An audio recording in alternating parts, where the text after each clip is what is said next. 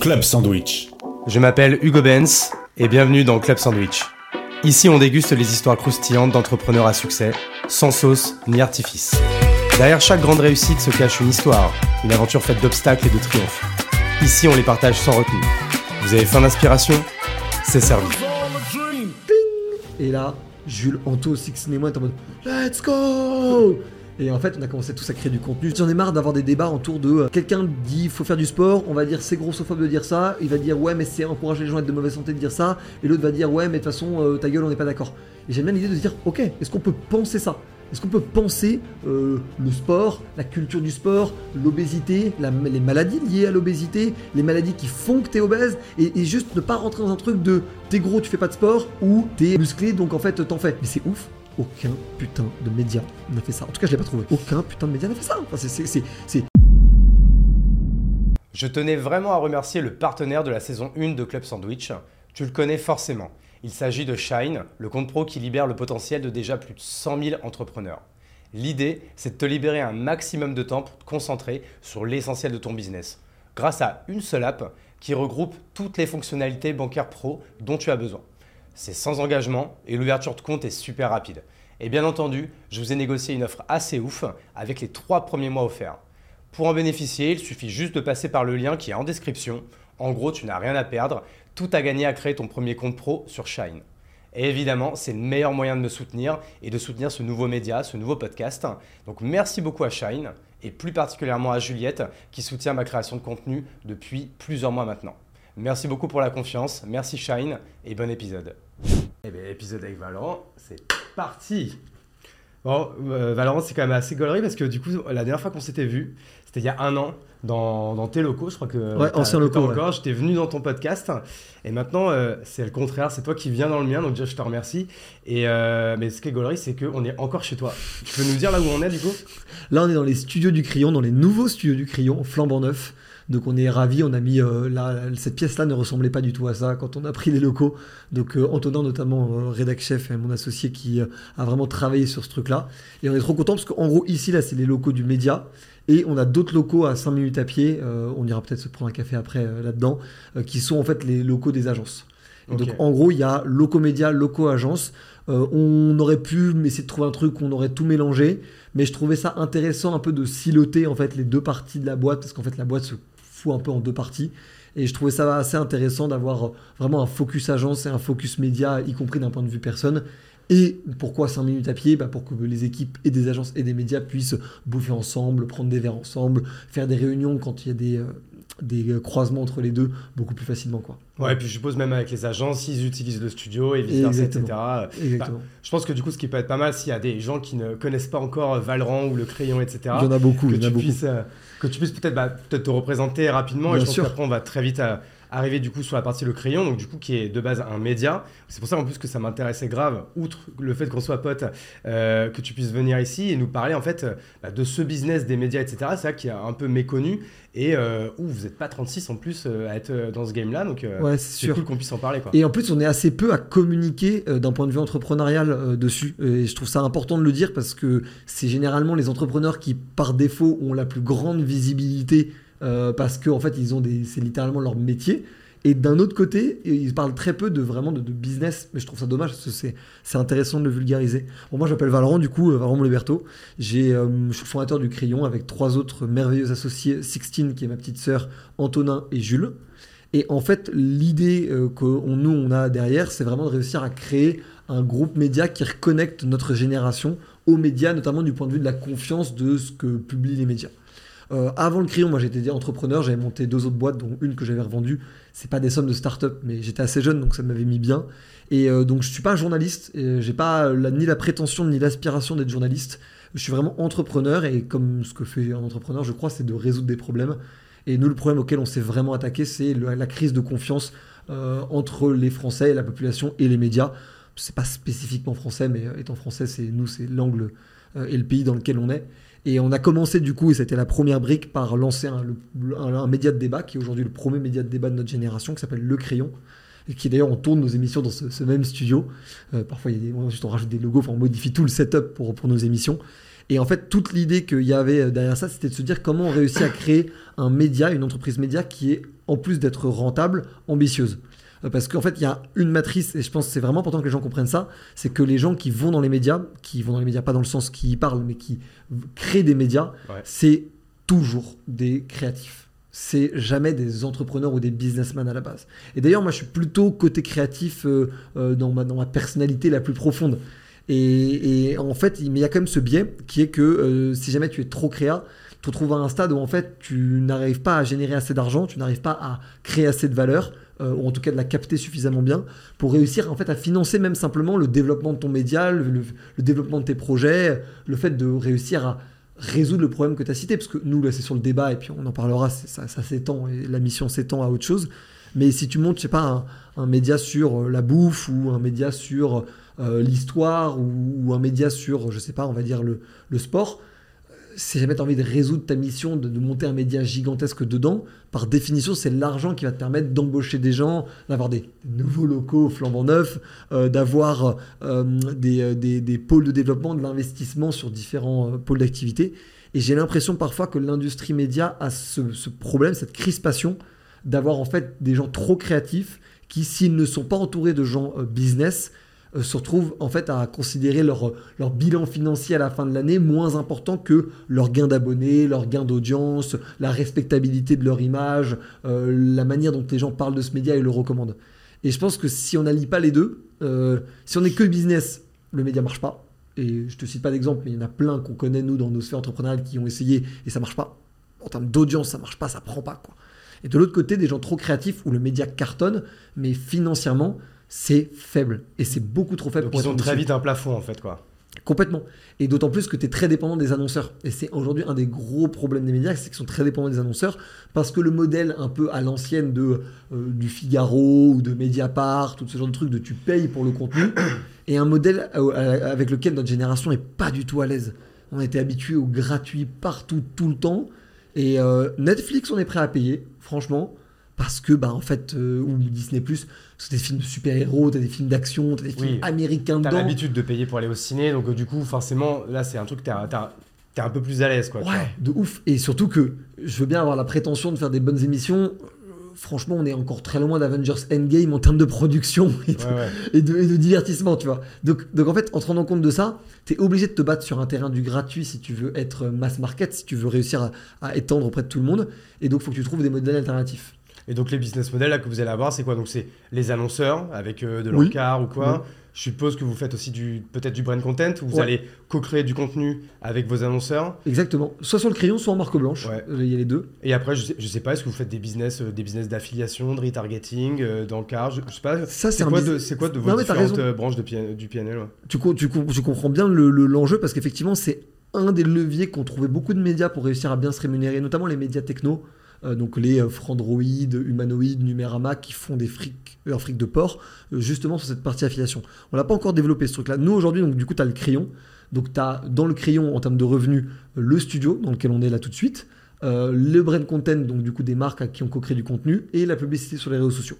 C'est globalement 25% de notre chiffre d'affaires. Donc, ça, c'est le crayon. Parce que au fait aujourd'hui en fait ouais le, votre seul canal de distribution de- du, du média c'est euh, essentiellement les réseaux sociaux. Ouais, c'est Donc c'est euh, TikTok. Insta, YouTube.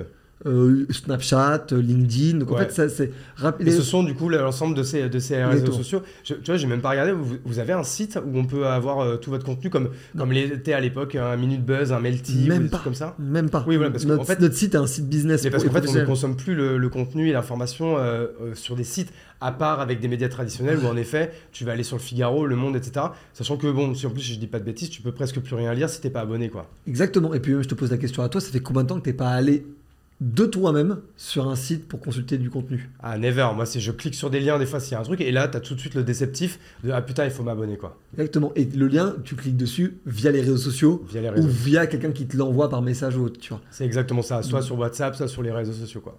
Donc tu vois que c'est vraiment aujourd'hui la guerre elle, de, de l'information, elle se fait sur les réseaux sociaux ou, et il faut le dire parce que c'est encore le plus, les, plus, les médias les plus puissants en France, sur le linéaire. Donc le linéaire, c'est la télé, la radio ou ce genre de choses qui investissent un peu les réseaux sociaux. TPMP le fait assez intelligemment, Europe 1 le fait assez, assez intelligemment, il faut saluer ce travail-là. Mais enfin, on en reviendra, mais moi je suis chroniqueur télé et tout, euh, chroniqueur radio-télé. C'est quand même 1,5 million d'auditeurs ou de, ou de téléspectateurs par émission. Euh, nous, quand on fait des émissions qui font 1,5 million sur YouTube, on est content. Oui, c'est le max. Quoi. Et eux, c'est leur quotidien. donc il y a quand même encore un rapport d'échelle. Certes, c'est un rapport générationnel, donc c'est qu'en fait, c'est juste les, les, les, les, vieux, si tu me permets de parler comme ça, qui regardent ça, majoritairement mais tu as quand même ce truc-là.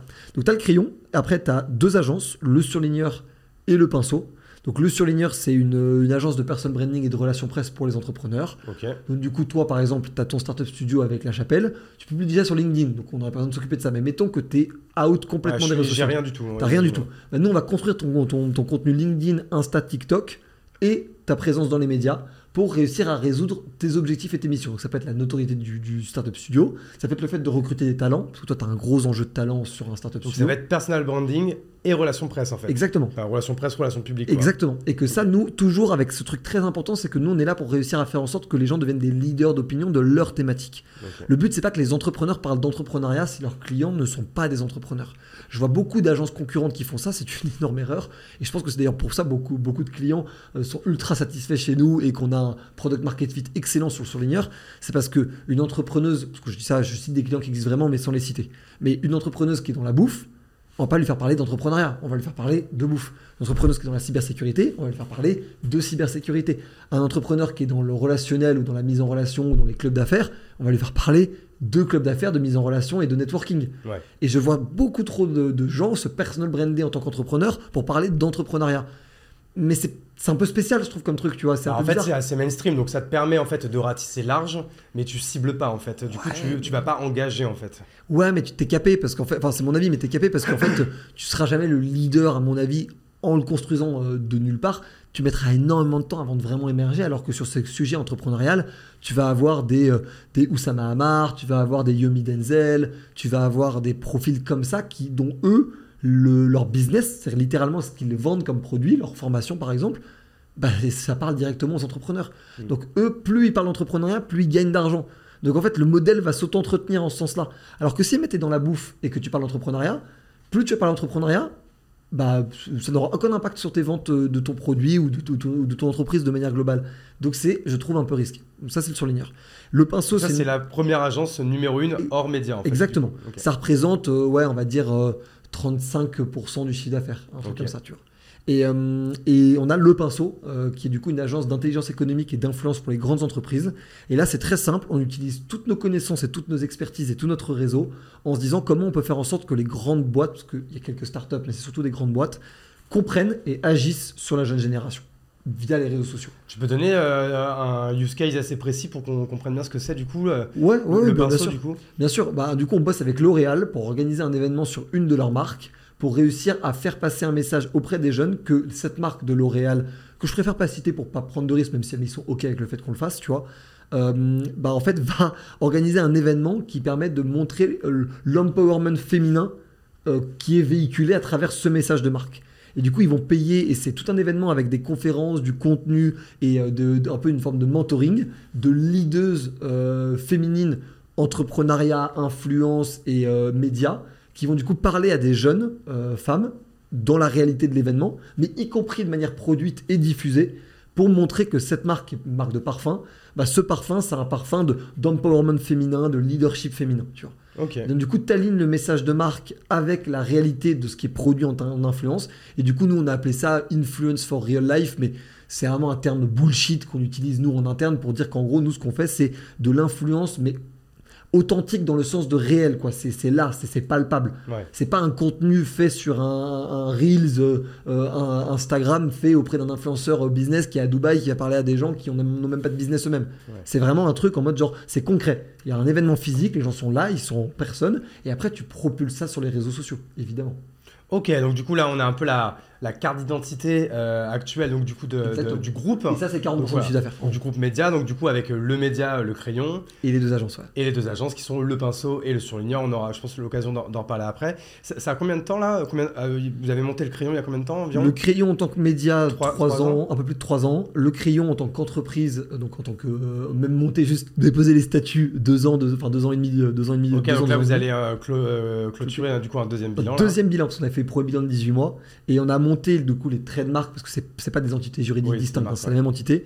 Euh, donc les trademarks, le surligneur et le pinceau. Le surligneur, ça a presque deux ans, un an et demi, deux ans, et euh, le pinceau, ça a un an et demi. Ok. Et en fait, en fait, on avait déjà des clients au nom du crayon sous ces trademarks, et c'est juste on a décidé de créer des, des business units en interne à part entière. tu vois, comme tout le monde, ouais. Exactement. Parce qu'on avait déjà des demandes. En fait, tous les, les deux, les deux agences qu'on a créées, on avait déjà des demandes, on avait déjà fait des deals dessus. Et même pour la petite histoire, je pense que tu dois les connaître, mais Slick et Théolion ont été nos deux premiers clients du surligneur. Slick sur leurs, les, les plus grosses soirées d'influence qu'ils organisent, qui étaient les For Unite, Ça, donc qui ça, étaient c'est le beau, ok. premier contrat. Mais on a Ils le font encore, ça? Euh, ils les font encore, mais ils en font beaucoup moins parce qu'ils préfèrent faire des événements d'ampleur que les faire régulièrement. Et notre deuxième client, ça avait été euh, Théolion. Ok. Donc, en tant que personal branding, tout ce que tu veux. ouais. Ok, intéressant. Bête d'entrepreneur, Théo. moi, pour la petite histoire, moi, je, je pense que je t'ai connu, ou alors je, je dirais que t'es peut-être t'es sorti du bois avec, une, je crois, une appli que vous aviez fait avec des potes. Alors, je sais jamais, on dit Élise, Élisée. Élise. Élise? On disait Élise. Et alors, attends, de mémoire, c'était une appli euh, où tu répondais à beaucoup de questions. Et à la fin, ça te disait, euh, Pour qui voter tu vas Ouais. voter Macron, Ouais. tu vas voter... euh, c'est quoi, c'était pour la, la, première présidentielle de Ouais. Macron? Non, présidentielle 2022. Ah, donc C'est très récent. hyper récent. C'est ok. hyper récent, ouais. C'est hyper récent. En gros, l'histoire, c'est que euh, François et Grégoire, donc Fr- François, un développeur, et Grégoire, le président d'une association qui s'appelle Les Engagés, euh, se sont dit il faut faire quelque chose pendant la présidentielle Pour que les jeunes votent. pour que les jeunes votent, qui est la mission de l'association de Grégoire, Les Engagés. Euh, que les jeunes soient engagés euh, politiquement.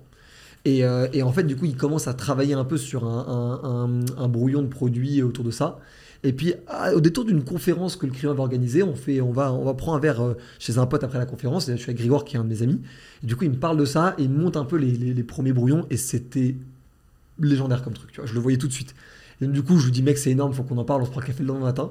On se voit le lendemain matin avec des cernes comme ça et, et- et une haleine de, de- de- de gars qui viennent de se bourrer la gueule, tu vois. Ouais. Et, euh, et on discute et tout. Et puis, je lui fais un peu tous mes feedbacks sur qu'est-ce qu'il faut faire pour que le truc soit viral. Tu vois. Oui, parce que c'est ça, parce qu'en fait, ce genre d'appli, ça a un peu toujours existé. Ça, euh, je pense que même beaucoup de médias, tu pouvais aller sur le Figaro, Le Monde, tu répondais à, à quelques questions, etc. Alors c'était plus ou moins poussé, c'était plus ou moins goodies, plus ou moins vraiment poussé, et ça te disait. euh, T'es de droite, t'es de gauche, extrême droite, Ouais, extrême gauche, centre, euh, t'es indécis. Ou... Tu sais, il y avait même, je me rappelle. C'était un peu des jeux, un peu des jeux de sais, des médias. fois, tu en fait, t'avais un peu tu sais, l'éch- l'échiquier un peu politique, là, avec les tronches des euh, Fillon et compagnie et tout. Et toi, ça te mettait en fait où t'étais, quoi. Tu Ouais. vois, euh, t'étais plutôt, tu sais. euh, Comme un truc de température, comme voilà, sur les ouais. sujets sociaux, t'es gauche-droite. Sur les sujets économiques, t'es gauche-droite. Et ça te mettait où, où t'étais un petit peu sur Mm. l'échiquier. Et en fait, le plus près de qui tu étais, quoi. Tu vois. Complètement. Il y a un outil qui s'appelle Politiscale je recommande aux gens si jamais ces trucs qui les intéressent parce que ça existe toujours. Et c'est assez réussi avec une grille de lecture américaine, Politiscale, faut, faut, faut le dire. Et donc du coup, Elise, euh, du coup, Grégoire me dit mais mec, euh, viens, viens, euh, viens faire le projet avec nous, viens créer ce truc-là avec nous, viens nous aider à faire en sorte que ça soit un truc de malade. Donc je dis ok, c'est énorme, on y va. Après, peut-être deux, une ou deux semaines après, euh, Grégoire en parle avec Gaspard euh, G, le youtubeur, qui est, euh, qui est un de nos très bons amis aussi. Gaspard, comme moi, tombe amoureux du projet et tout. Et on se dit, du coup, let's go, faisons ça à 4. Et donc, du coup, on s'est mis à 4. On a fait une grande réunion chez Gaspard de stratégie de croissance, de grosses, de produits. Enfin, on a fait une espèce de- d'état des lieux et assemblée générale du truc. Et après, on s'est appuyé sur quelques bénévoles de- nos, enfin, le crayon, les ressources du crayon, les ressources de, de Gaspard, tu vois. Et, euh, et on est parti en mode, euh, il y, a- il y a là, on va y aller, tu vois. On est d'accord qu'il y avait zéro business model. Le but, c'était de faire une Absolument super zéro OP, business model. quoi. Ouais, vraiment. Bah, euh, tu vois, la preuve, moi, j'ai connu le crayon grâce à Elise. Genre. Ouais, c'était utile. Donc c'était une bonne OP. Ouais, c'était une bonne OP. Mais on le voyait pas comme une OP. Franchement, hein, on le voyait vraiment comme Une mission. euh, une mission et un kiff perso. Mm. Tu vois, un peu le côté apprenti sorcier, tu vois.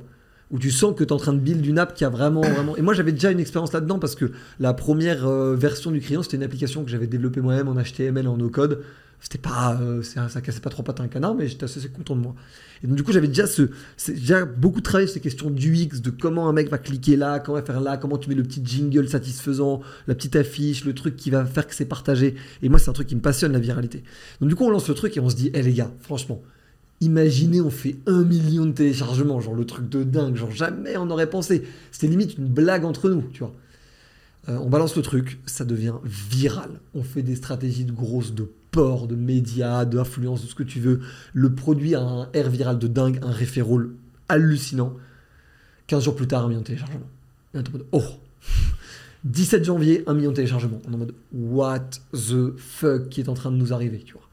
Et, pas seulement un million de téléchargements, mais des réactions de, toute la classe politique, de Mélenchon à euh, Christophe Castaner, en passant par Zemmour, Pécresse. On a les partis politiques qui nous appellent, mais c'est quoi votre truc? Mais qui sont ces types? Mais c'est du délire, quoi. On passe dans BFM, on passe dans Le Monde, on passe dans le Figaro, on passe dans tous les médias en France. C'est vraiment n'importe quoi, tu vois.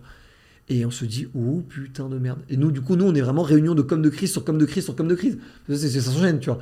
Parce que du coup, il y a une faille sur l'appli, il y a un bug sur tel truc, il y a un mec qui nous hack à moitié qui prétend qu'il nous a complètement hacké alors qu'il avait juste hacké un mini truc et il a fait genre c'était un mastermind de génie, mais en fait pas du tout.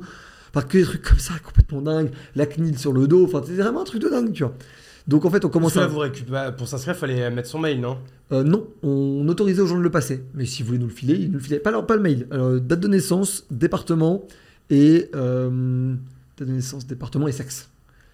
Et donc, du coup, nous, on avance comme ça. Sauf qu'en fait, on se rend compte que date de naissance, département, enfin, code postal et sexe, c'est suffisant comme information pour trianguler une personne. Parce que si, si tu me donnes ton, ta date de naissance au jour près, ton code postal au numéro près, à la commune près, et ton sexe, je peux peut-être réussir à, localiser Hugo Benz euh, en France, tu vois. Alors que si on avait demandé année de naissance et juste département, on n'aurait jamais eu ce problème-là. Donc la CNIL vous a cassé les couilles. Exactement. Donc on a des données qui sont euh, euh, personnelles en fait, purement et simplement. Donc faut les anonymiser, sauf qu'en fait nous on prend peur en vrai. Parce que là, on commence à avoir, enfin, c'est con, mais tu commences à avoir littéralement les leaders politiques de ton putain de pays qui sont derrière toi tu fais des calls un peu dans tous les sens avec des gens pour prendre du feedback et tout. T'as Jean de la Roche-Rochard qui nous explique qu'on a la plus grosse base de données politique française qu'on a constituée en deux mois. T'es en mode d'accord, tu sais. Je te dis merde, tu, on, a, on avait euh, au plus haut, avant de les supprimer, on avait 220 millions de points de données. Ouais, c'est énorme. C'est la plus grosse base de données de l'histoire de la politique. Été obligé de les supprimer quand même. on n'a pas été obligé, on a choisi de le faire. Parce qu'on a estimé que notre trésor de guerre, parce qu'une base de données comme ça, ça vaut plusieurs millions. Hein. On a estimé que notre trésor de guerre était moins important que la confiance que les gens accordaient dans le projet. Les gens penseront ce qu'ils veulent de cette décision. Mais, mais... Bon, après, c'est interdit de façon de, revendre de la donnée comme ça. Non, non mais tu aurais pu la traiter, tu aurais pu l'anonymiser, tu aurais pu, aurais pu l'utiliser. Mm. Il y avait un business model à trouver derrière. Et il y en avait plein, et je les citerai pas tous parce qu'on va pas faire un truc sur eux deux, on va pas faire tout le truc sur Elise, mais il y a plein de business models à faire. C'est juste, on a pris cette décision en âme et conscience de se dire on a tous des activités annexes. Euh, Grégoire, il a toujours voulu faire de la politique. François, c'est un développeur de génie qui n'a pas besoin de, chercher pour trouver des contrats. Gaspard, il a sa chaîne et sa boîte. Moi, j'ai ma chaîne et ma boîte. Enfin, tu vois, euh, faisons le truc bien. Montrons qu'il y, a des jeunes dans ce pays qui sont en mode désintéressés de, l'argent, font des trucs parce qu'on pense que ça améliore le pays, tu vois. On trouvait que c'était un beau message et que le message valait la suppression des données qui impliquait le fait que parce le trésor de guerre qu'on avait, wipe out. Est-ce que toi, ça, du coup, Elise, c'est quand même un milestone quand même dans ton, euh, dans ton histoire en termes de reconnaissance, de crédibilité, de, de, personal brand, de, ce que tu veux De compréhension, parce qu'il y a eu deux choses. Il y a une chose que tout le monde a vu, une chose que personne n'a vu, qui, a, qui a vraiment été un vrai milestone. La première chose que tout le monde a vu, c'est que bah, ça m'a placé sur la map comme euh, un type essentiel euh, dans, euh, dans des dispositifs de viralité, dans des dispositifs de marketing, dans la compréhension des médias, dans la compréhension des produits, dans en fait cette expertise en opinion et en viralité. Tu vois. Donc je suis apparu au grand jour comme un mec qui est monstrueux, parce que mon job, moi, c'était d'être CMO.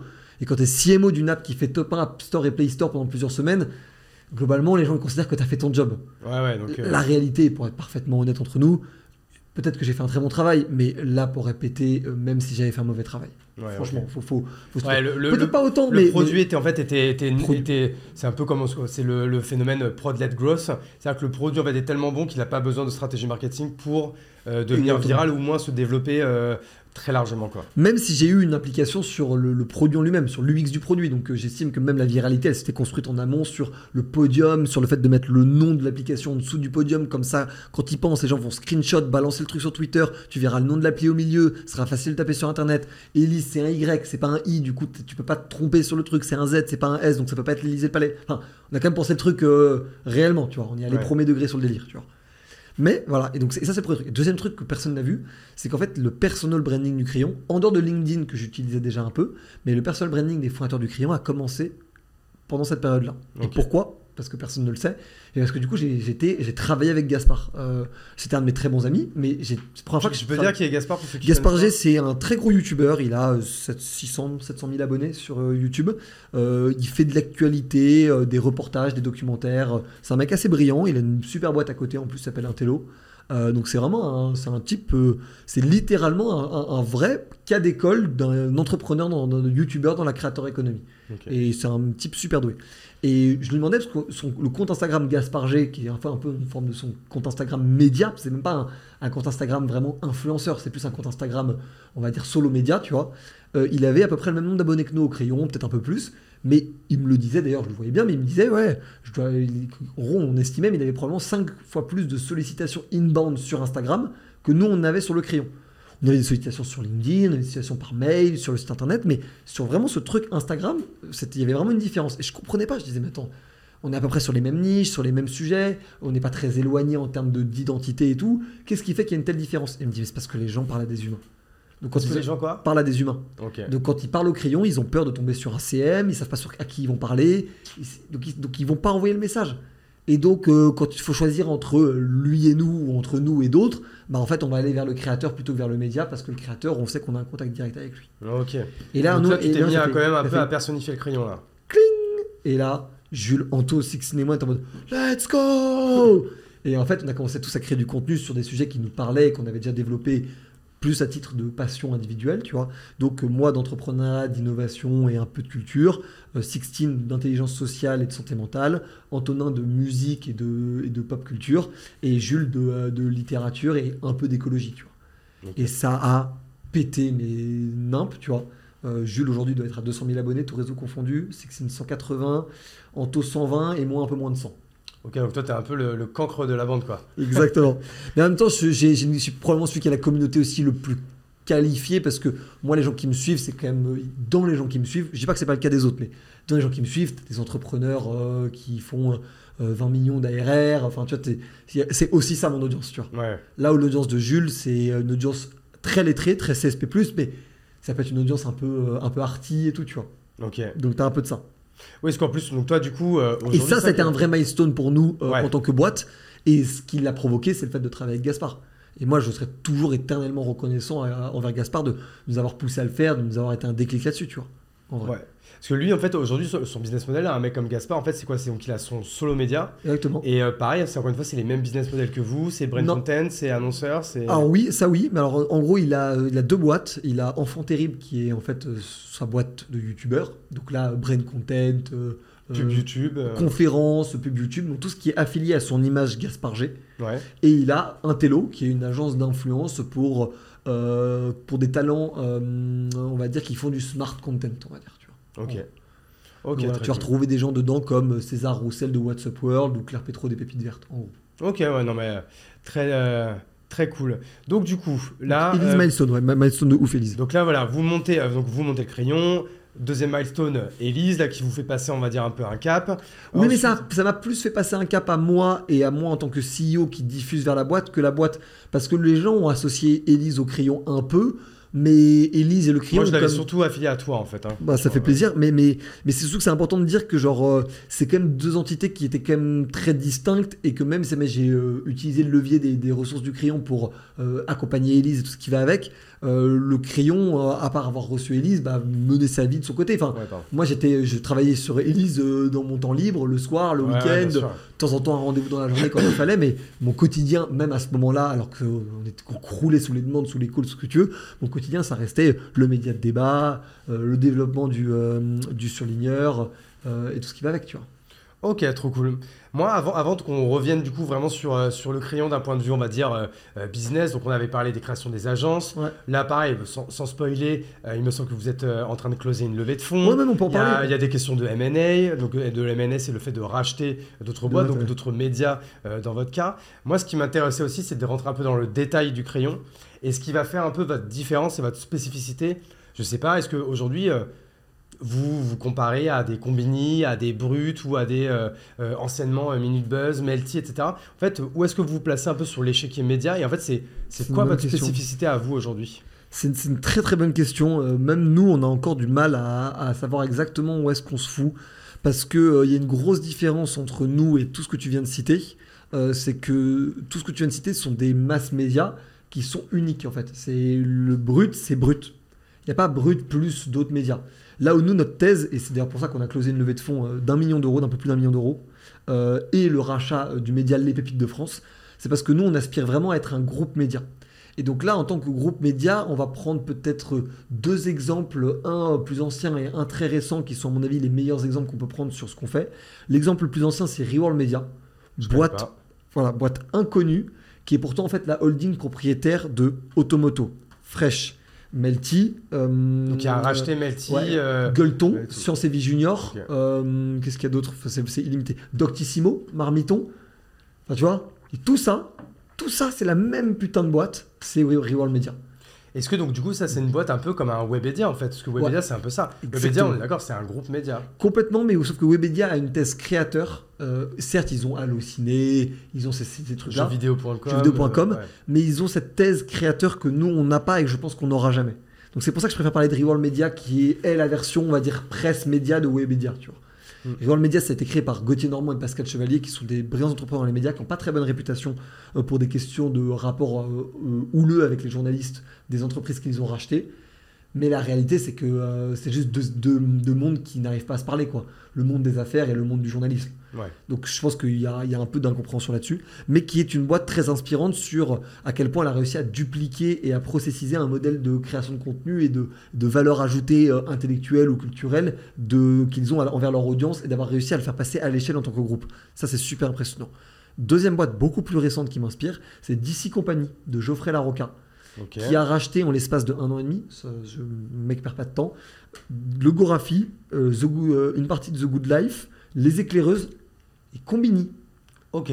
Donc le mec, ça, se pose là. Inconnu euh, comme information, c'est ouf quoi. Donc Combini a été racheté récemment. Tu vois, même le Gorafi, j'étais pas au courant, tu vois, qu'ils avaient été rachetés. Exactement. Et en fait, c'est assez peu su parce que Combini, je sais pas quand est-ce que sortira le podcast, mais ils ont pas encore. grosso modo mi-octobre. Oui, mais je sais pas comment ça va avancer d'ici là, mais en gros, ils ont annoncé être en négociation exclusive de rachat. Donc en gros, il faudrait une very bad news pour que ça soit, ça se fasse pas. Mais en gros, il est en train de. Euh, et, et, ça, pour le coup, c'est lui a une thèse assez proche de la nôtre euh, sur le côté médias digitaux, groupe de médias digitaux, parce que tu peux process, monter des business derrière et réussir à, utiliser l'audience en levier pour pouvoir monter des business derrière. Tu peux faire des opérations transverses, en fait, tu vois. Euh, exactement, exactement. Et ça, nous, c'est vraiment, vraiment la thèse qu'on a. Et d'ailleurs, Geoffrey, quelqu'un quelqu'un avec qui on s'entend très très bien. Et on, on parle le même langage sur la stratégie média. Avec peut-être une toute petite différence qui nous rapproche peut-être un peu plus de Welcome to Jungle, qui est une boîte dont je suis admiratif. Qui est plutôt une boîte, une, une RH Tech. Ouais, exactement. Mais sauf qu'en fait, c'est une média-led compagnie, qui est nous la fondamentale de ce qu'on fait. Nous, on veut créer, pour vraiment sortir le terme barbare et de gros fils de pute, c'est un groupe de média-led compagnie. C'est ça qu'on veut faire. Tu peux expliquer ce que c'est du coup? Média-led compagnie, la manière de la résumer la plus rapidement possible, c'est une entreprise dont le média est la brique première et la brique la plus importante, ou en tout cas la plus euh, symbolique d'une entreprise. En gros, l'idée, c'est je crée un média. Prenons l'exemple euh, de, je sais pas, on va dire euh, un média. Prenons, prenons un exemple vraiment simple. Ouais, voilà. Prenons l'exemple de Combini. Qu'est-ce que serait Combini si c'était une média-led compagnie Combini, c'était une média de compagnie, ça serait si jamais Combini était le même média que c'est aujourd'hui, à la seule différence que c'était aussi le média qui était propriétaire de Spotify. Tu mets Combini, Spotify, tu mélanges les deux et c'est une média de compagnie. Et donc en fait, l'idée c'est que le trafic de Combini va être redirigé vers Spotify, dont on va payer euh, l'abonnement Spotify, qui va permettre de financer encore plus de contenu de qualité et euh, d'alignement avec l'audience de Combini qui va permettre d'avoir encore plus de clients sur Spotify et ainsi de suite. Et en gros, la thèse de la média de compagnie, c'est qu'en fait, quand tu crées du contenu, tu vas réussir à attirer euh, l'attention d'énormément de monde qui vont adorer ce que tu fais d'un point de vue contenu, et tu vas leur proposer par l'entreprise que tu crées derrière une, une valeur ajoutée supplémentaire, mais payante, de ce que tu fais en tant que contenu. Je crée un média sur la nourriture et je crée une chaîne de restaurants. Je crée un média sur, je sais pas, la technologie et je crée euh, euh, un, logiciel de, je sais pas, de, de, protection contre la cybersécurité. Euh, je crée un média business startup finance, je crée une plateforme de financement. Du coup, ça c'est hyper clair. Et donc, toi, enfin, vous, ce serait quoi votre projet du coup pour, pour le crayon? Bah, en gros. Euh, est-ce que c'est vos agences qui sont à côté ou est-ce que du coup ça, va encore plus loin? Non, les agences, on les a fait quand même conjoncturellement parce qu'on voulait se développer vite et se développer en autofinancement. Bon, il se trouve qu'on a levé des fonds. C'est toujours la même chose, nous pareil dans le Startup Studio, on fait des agences internes. Pourquoi? Bah Parce que quand tu crées une agence, tu peux faire du chiffre day one, être rentable day one et du coup ça, te permet de financer le reste qui est ton, euh, ton main business. quoi. Mais en off, tu vois, par exemple, tu, tu utilisais le terme euh, subventionné. Et j'aime pas subventionner, c'est financer. Parce qu'en fait, c'est financé jusqu'au moment où tu atteins une taille critique sur le reste de tes business. Je pourrais engueuler ta sœur, hein, c'est elle qui veut en place mot. Ok Je l'engueulerai. Faut qu'on faut qu'on raccorde un peu les violons des, des, des, quatre fondateurs. C'est le problème d'avoir quatre figures en fait, c'est qu'il peut y avoir des petits crossfire de communication. Euh, et, en fait, c'est ça, et, je trouve ça vraiment passionnant. Mais moi, je suis, obsédé par ce sujet-là parce que je trouve ça tellement dingue, qui est ce truc de, en fait, tu, réussis à utiliser le, cette audience-là pour créer ton business. Donc les agences, on les a créées conjoncturellement, et sur le crayon, d'ici 9 à D'ici 6 à 9 mois, on va se pencher sur la médialette compagnie officielle du crayon. On est encore en train de travailler dessus. Je préfère pas le révéler parce que j'ai pas envie de me jinx le truc. Ouais. Mais on en parlera en off et je serai ravi d'avoir tes conseils. Ouais, trop chaud. Et puis euh, tu reviendras du coup l'année prochaine pour euh, avec grand plaisir. le truc. Moi, en revanche, les pépites de France, et je termine là-dessus pour ah, oui. montrer qu'on est premier degré sur cette théorie-là, les pépites de France qu'on a racheté, ils ont une, euh, une application derrière, la, derrière le média qui est gratuite, mais dont tu as une version payante. C'est un modèle freemium. Tu peux peut-être expliquer du coup ce que c'est les pépites Donc en gros les pépites de France effectivement, mec, mec qui, qui grille toutes les étapes. Et donc du coup voilà c'est comme ça. Euh, donc les pépites de France, média patrimoine tourisme art de vivre, 1,7 million d'abonnés sur les réseaux sociaux, notamment très puissants sur Instagram, avec une application à 350 000 utilisateurs. Des bouquins tourisme patrimoine qui sont les troisièmes les plus vendus chaque année derrière euh, Stéphane Bern et euh, le guide Michelin. Ça se pose là, tu vois comme Pas truc. mal et un site internet qui est en pleine refonte et qui sera potentiellement une petite masterclass de Wikipédia de choses à faire cool en France. Mais ça, j'en dis pas plus pour l'instant, c'est une petite surprise qui arrive. Et en gros, toute notre thèse, et ce qui est la vraie raison pour laquelle on était intéressé par les pépites de France, c'est que c'était un média dont on est déjà fou amoureux parce que quelle masterclass euh, Lucas et Erwan qui ont taffé avant sur euh, les pépites de France ont vraiment fait un super boulot à ce niveau-là.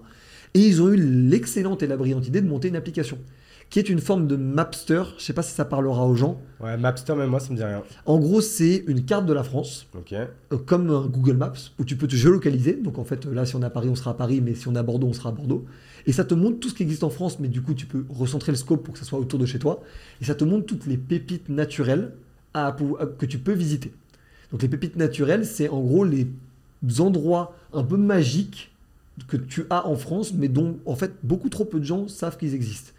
Et ça permet de montrer à quel point notre pays est magnifique. Sauf que nous, cette application, on va commencer à rajouter autre chose que des pépites naturelles, mais des pépites même non naturelles. C'est des endroits, en fait, où j'ai envie que quand tu, tu, vas sur les pépites de France, tu puisses répondre à la question qu'est-ce que je peux faire euh, de mon week-end, de ma soirée ou de mes vacances euh, près de chez moi, ou en tout cas dans mon pays, qui est trop cool à faire, où je vais avoir une bête d'expérience, qui est valorisant pour le patrimoine ou le territoire français, et qui en plus de ça a une forme de charte, un peu le, le côté euh, euh, éco-responsable made in France, le côté Ouais. très slip français en fait dans, dans, dans, dans l'ADN, Ouais, ouais, tu vois sûr.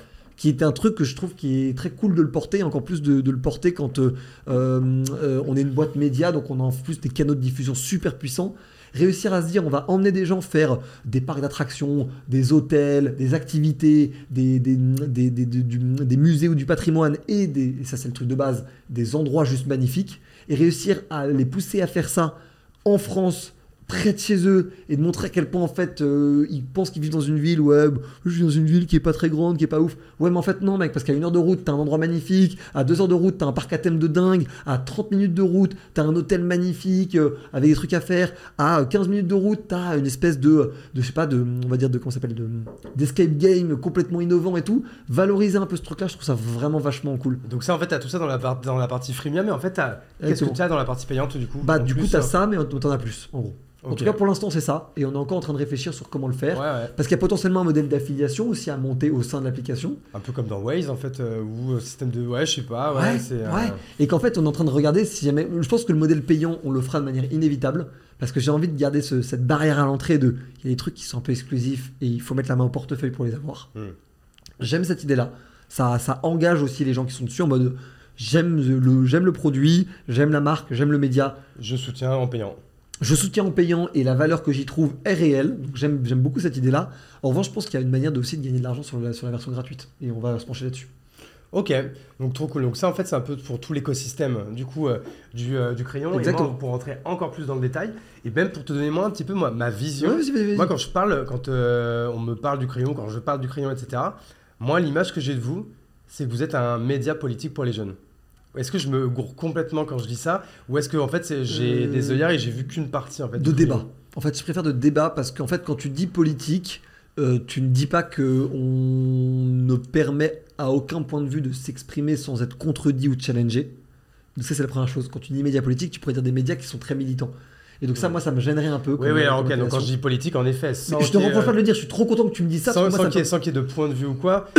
Et, et d'ailleurs, c'est même des fois en fait ce qui peut presque choquer, parce que ça, que du coup, vous pouvez très bien avoir en fait un, un débat entre un mec d'extrême gauche et un mec d'extrême droite, et franchement, se Et balancer des saloperies, tu te dis, voilà, c'est c'est ouf.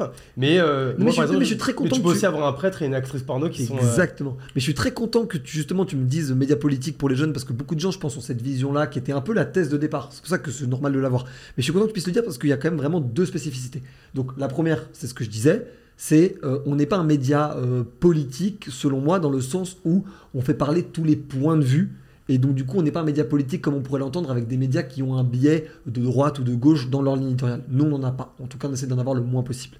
Et la deuxième chose, c'est j'aime pas le poli- donc on est un média de débat, pas de politique. ouais. Et le deuxième truc, c'est le côté euh, politique empêche le côté sociétal. Est-ce que le sexe c'est politique? Est-ce que la drogue c'est politique? Est-ce que euh, euh, l'argent c'est politique?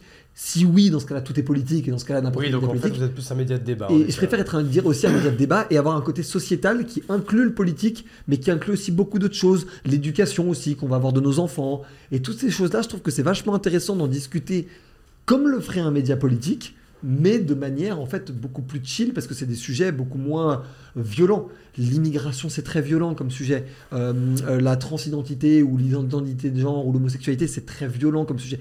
Que tu sois pour ou contre ou que tu t'énerves ou pas dessus, hein, c'est très violent comme sujet. Euh, que je prends d'autres comme exemple? Euh, euh, le, fait de considérer quelqu'un comme extrême droite ou facho ou comme communiste extrême gauche, c'est très violent comme sujet en fait, tu vois. Et ça, c'est important de les traiter. C'est trop important pour ne pas les traiter. Mais j'aime bien me dire que dans le même média, on va aussi traiter euh, l'avis de Rémi Gaillard sur les youtubeurs, euh, l'avis de Thibaut InShape sur l'obésité, et sur euh, le sport et la culture du sport dans le pays, euh, l'avis d'une actrice porno et d'un prêtre sur la sexualité et l'amour et la fidélité dans un couple. Ça, ça m'inspire. Ça, donc vous avez, en fait, vous avez vous des émissions de débat, mais en effet, vous pouvez aussi avoir une, une, euh, branche un peu reportage, en fait aussi, Ouais. reportage, interview, euh, sujet. On en a même fait pour le pour, en brain content avec le ministère de la Justice par exemple. Euh, on l'a fait sur les, on l'a fait aussi en brain content avec les rencontres économiques d'Aix, tu vois, qui est un forum un peu le, le Davos français, tu vois, Ouais, le, le- le World Economic Forum, mais le Friends Economic Forum en fait, c'est ça. ouais. Le Friends Economic Forum, les rencontres économiques d'Aix. Euh, on l'a fait avec pas mal d'autres événements, trucs comme ça. Donc on se permet de le faire, parfois rémunéré, parfois pas. Euh, toujours précisé évidemment, les amis. On fait attention aux lois d'influenceurs. Mm. Euh, et, en fait, on a ce truc-là, mais surtout avec vraiment cette idée, et c'est vraiment ce qui sous-tend tout ce qu'on fait, c'est mettre de l'intelligence et de, l'idée et de, on va dire de, de la conceptualisation derrière ab- absolument tout ce qui nous arrive pour réussir à raisonner. Parce qu'en fait, euh, j'en ai, en fait, j'en ai marre d'avoir des débats autour de euh, quelqu'un dit faut faire du sport, on va dire c'est grossophobe de dire ça, il va dire ouais mais c'est encourager les gens à être de mauvaise santé de dire ça, et l'autre va dire ouais mais de toute façon euh, ta gueule on n'est pas d'accord. Et j'aime bien l'idée de se dire ok est-ce qu'on peut penser ça? Est-ce qu'on peut penser euh, le sport, la culture du sport, l'obésité, les maladies liées à l'obésité, les maladies qui font que tu es obèse, et, et juste ne pas rentrer dans un truc de t'es gros, tu fais pas de sport, ou en fait t'es t'es euh, musclé, donc en fait t'en fais. Et de tri, de d'avoir des, des jugements de valeur là-dessus. Et essayer de rentrer dans le sujet, dans ses subtilités. Et en fait, je pense que en faisant ça, on réussit selon moi à rendre le monde un peu plus, un peu plus compliqué, un peu plus nuancé, un peu plus subtil. Et on, parfois, on arrive à le faire parfois sur des, des- millions de vues et réussir à rendre le monde un peu plus subtil avec des millions de vues, je trouve ça assez kiffant. Ouais. Après, bah, comme tout média de débat, il y a des moments où il y a du clash, il y a des moments où c'est houleux, et des moments où ça buzz là-dessus, et les gens disent Ah là là, le crayon voulait le clash. Bon, si les gens veulent résumer ce qu'on fait à ça, tant pis pour eux, quoi, tu vois. Ok.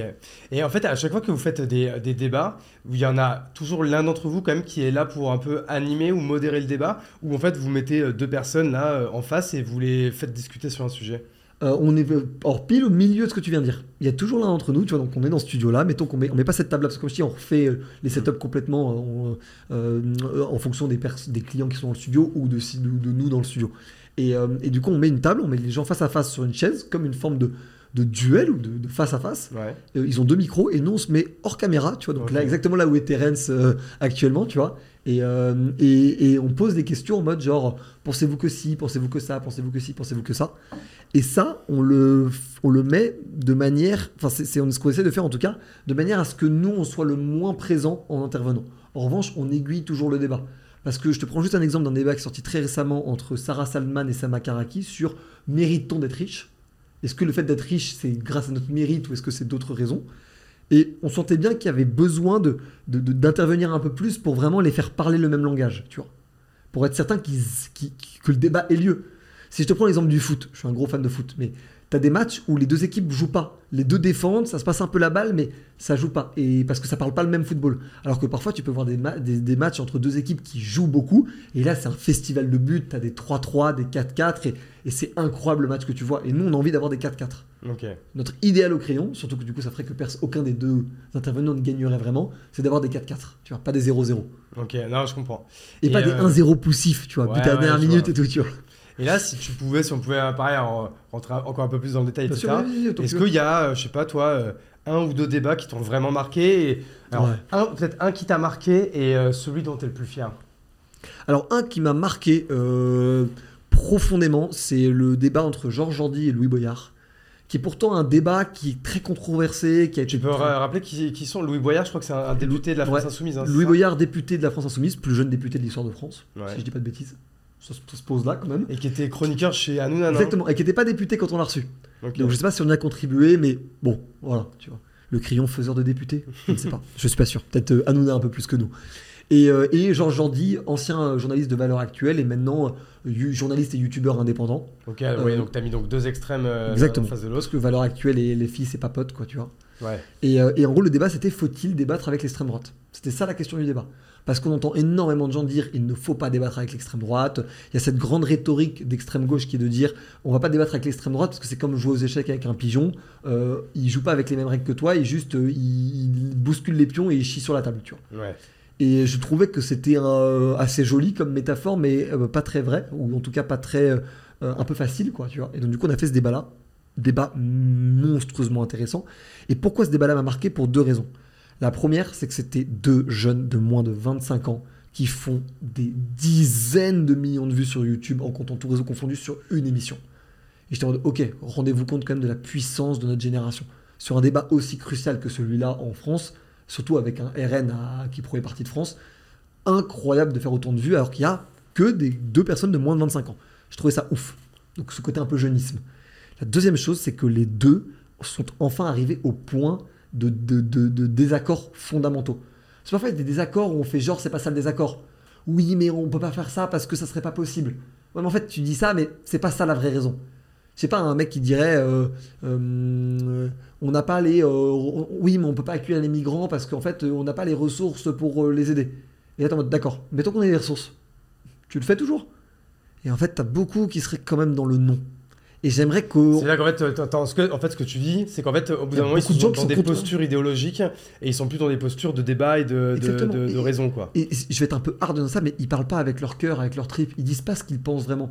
Ils disent regardez, c'est pas possible ou c'est une mauvaise idée. Parce que c'est ça le rôle d'un politique. Sauf que pour moi, le rôle d'un citoyen ou d'un journaliste ou d'un chroniqueur ou d'un intellectuel, c'est de dire ce qu'il pense vraiment. Et là, tu as Louis Boyard qui a dit, en gros, je veux recevoir euh, l'immigration, parce que c'était un des points du débat de désaccord qui était l'immigration, je veux recevoir les migrants parce que c'est inhumain de ne pas le faire. Et Georges Jordi qui dit, je ne veux pas recevoir les migrants parce que c'est irresponsable de le faire. Et c'est là que tu as le putain de vrai débat, quoi, en fait. Georges Jordi qui dit, je m'en branle que des migrants meurent dans la Seine, il le dit peut-être pas comme ça, mais en gros, je m'en branle que des migrants meurent euh, dans la Méditerranée, parce qu'en fait, moi, je suis là pour privilégier les Français coûte que coûte, et sur tous les sujets, et tous les sujets qui ne privilégient pas les Français ne m'intéressent pas ou m'intéressent moins. Et Louis Boyard qui dit Je ne peux pas vivre dans un pays qui accepterait et tolérerait qu'on laisse des gens mourir à nos portes. Et il est là le débat. Il n'est pas sur les capacités d'accueil, ça, c'est un débat de politique, de députés, de ministres, d'élus locaux. C'est pas un débat de, c'est pas un débat de fond. Le débat de fond, c'est celui-là. Qu'est-ce qu'on pense dans ce clivage-là? Est-ce que toi tu penses, et je te demande pas de répondre parce que putain tu vas pas te mettre dans la merde avec ce genre de réponse, mais est-ce- qu'est-ce que toi tu penses? Est-ce qu'on doit être grandeur d'âme, euh, recevoir euh, n'importe qui qui est à nos portes et va mourir si on ne l'ouvre pas? Ou est-ce qu'on doit se dire on privilégie notre pays dans un monde qui est dangereux, que dans un monde qui est en guerre et dans un monde où en fait nos potes c'est les Français d'abord et avant tout? Et on est un gros fils de pute. Pardon, j'ai pris parti. T'as le droit, t'as le droit. Mais, mais est-ce que tu comprends que c'est légitime de penser autre chose? Ouais, ouais. Et nous, c'est ça que notre but, c'est de, de comprendre que t'es pas d'accord, que même tu pourrais détester l'idée de la personne, Mais tu comprends qu'il est pas là parce que il, il est pas méchant le mec quoi. Ouais. Il est lui-même, il parle lui-même avec ses peurs, avec ses doutes, avec ses espoirs, avec sa, avec ses biais en fait. Et c'est ça qu'on défend. Ok, donc ça c'était celui qui t'avait le Le plus marqué. plus marqué Plus marqué. et celui que, euh, dont t'es le plus fier. Alors c'est peut-être un peu pareil, Si, si, si, mais. Non, c'est pas du tout pareil. C'est pour ça que je suis trop content. Ouais. Très bonne question. T'es un, très bon intervieweur, Hugo. J'essaye, hein. T'es un très bon intervieweur. Euh, On va te prendre au crayon. Ouais, vas-y, je suis chaud, hein. Et, euh, et le, le plus, le plus beau, c'est euh, prêtre, imam, rabbin. Ok. On a réuni les trois représentants. euh, je pense que c'est les plus connus d'ailleurs. On a pris les trois, enfin le- chacun le plus connu de leur religion et on les a mis à table en disant en gros pourquoi les religions ça s'embrouille, comment on fait en sorte que ça s'embrouille pas et euh, quelles sont vous vos visions des religions des uns et des autres. C'est juste lunaire. Et tu veux un truc? Tu tapes prêtre, euh, rabbin, imam sur, sur YouTube. La première vidéo c'est nous. Personne. Et la deuxième, fait c'est une blague avec un rabbin, un prêtre et un, et un imam. C'est un sketch la deuxième. Ouais. Mais c'est ouf, aucun putain de média n'a fait ça. En tout cas, je l'ai pas trouvé. Aucun putain de média n'a fait ça. Enfin, c'est, Moi, je crois que je l'ai vu qu'une seule fois. Ça, c'était euh, si sur Canal, genre juste après les, euh, les attentats de Charlie Hebdo. Je crois que c'est Ardisson dans euh, Salut les Terriens qui avait fait ça en fait, qui en avait, qui en avait pris un de chaque Putain, bah, je l'ai pas trouvé. J'ai, Ouais. chercher. Je l'ai pas trouvé. Maintenant que tu me le dis, il y avait peut-être seulement un imam et un. Justement, tu sais, je crois, le, grand imam de France et, Ouais. euh, et un, et un- et évêque de Paris, tu vois. Et peut-être qu'il n'y avait pas de. Il y avait pas le grand rabbin de France, peut-être. Faudra que je regarde, mais je crois que même, pour te dire, si tu veux chercher, je crois même qu'il y avait Norman, euh, le youtubeur, qui était là aussi ce jour-là. parce, que, parce que pourquoi pas Ouais, c'est ça. Et euh, mais, mais je sais plus s'il y avait les trois religions ou s'il y en avait que deux. Donc, ok, donc ça, donc ça super débat. et, et- et on serait, et, on, serait potentiellement, donc à vérifier, mais potentiellement le premier média à avoir fait ça en France. Et, et- et ça me paraît tellement absurde qu'il n'y ait pas, je sais pas, genre 10 personnes par an qui essayent de faire ce genre de débat. Ouais. vu en plus les problèmes de religion que tu as aujourd'hui en France, que je suis trop fier, trop fier que ça se soit passé et que l'émission soit ultra euh, euh, bienveillante les uns avec les autres. En même temps, ils sont pas d'accord sur certains trucs et ils terminent par faire une prière chacun de leur religion pour la République française. Et là, j'étais en mode, mais, qu'est-ce que putain de fuck, mec, mais what, gros, mais what? Mais là, c'est le genre de moment, ça, y a eu quelques moments comme ça au crayon, où je bascule et je me dis, mais, mais, mais, mais ma vie est en train de devenir n'importe quoi. J'ai littéralement foutu les représentants de grande religion. Ils sont chez moi, littéralement, et ils sont en train de discuter sur ma caméra et qu'on va montrer aux gens avec un message de réunion, comme ce que veut le crayon. Et je te dis, mais putain. Là, tu as le sentiment d'alignement personnel entre euh, la mission, euh, les vues, la qualité de l'émission, même l'image que ça renvoie, l'alignement total et absolu de toutes les planètes de ce qu'on a voulu construire. Et t'es en mode genre, là, je suis fier. Là, je suis vraiment fier. Ok, donc, et bah tu vois, du coup, je vais même t'en rajouter peut-être une troisième.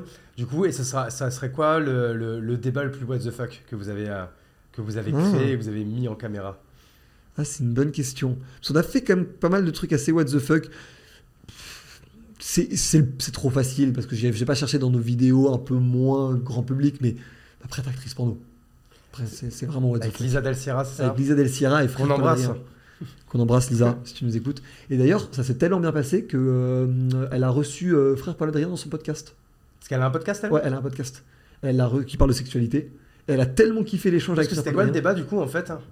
C'était en gros, c'était euh, sexualité, pornographie et fidélité. Ok. Et. Vu, vu par un prêtre et du coup. Ouais, ok. Mais en fait, je suis sûr qu'ils étaient d'accord, en fait. Mmh, Pas non. surtout non, pas du tout, parce que le prêtre, lui, il pense qu'il faut pas de sexe avant le mariage, par exemple.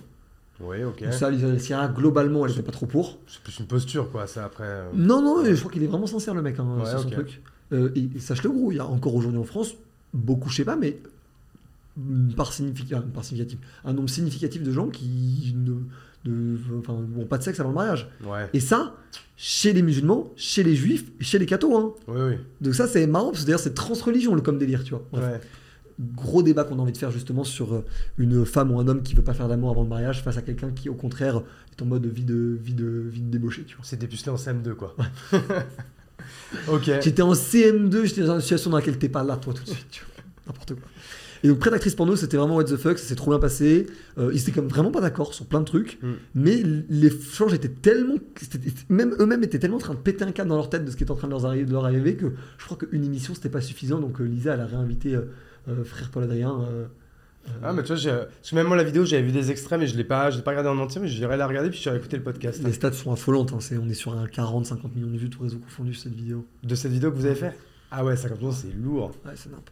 Mais on a eu, je pense, une, une dizaine, une quinzaine d'émissions qui ont tapé plus de 30-40 millions de vues, tout, tout réseau confondu. Là, tu mets dans le titre, tu mets euh, prêtre et actrice porno, le débat. Bon, déjà, tu. Ça fonctionne, à la base, Ça, ça tu, marche, ouais. tu savais que ça allait fonctionner, c'était pas une erreur, quoi. Ah ouais, c'est vraiment le. C'est marrant d'ailleurs, parce que quand je, le, quand je pitch le crayon, même face à des gens un peu sérieux, CAC 40, euh, costard cravate et tout, je cite ce truc-là, tout le monde en mode. Faut que j'aille voir ça.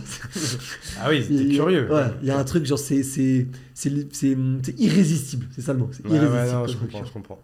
Et euh, donc, du coup, maintenant qu'on a bien parlé du crayon, on a bien parlé donc, du coup donc, des agences que vous aviez à côté, il y a la levée de fonds, il y a le MNA, donc il y a le rachat, du coup, euh, les pépites de France, hein, c'est Ouais, ça exactement. Les pépites de France. Et maintenant, si on parle un petit peu de la, de la vision et de ce qui va se passer sur.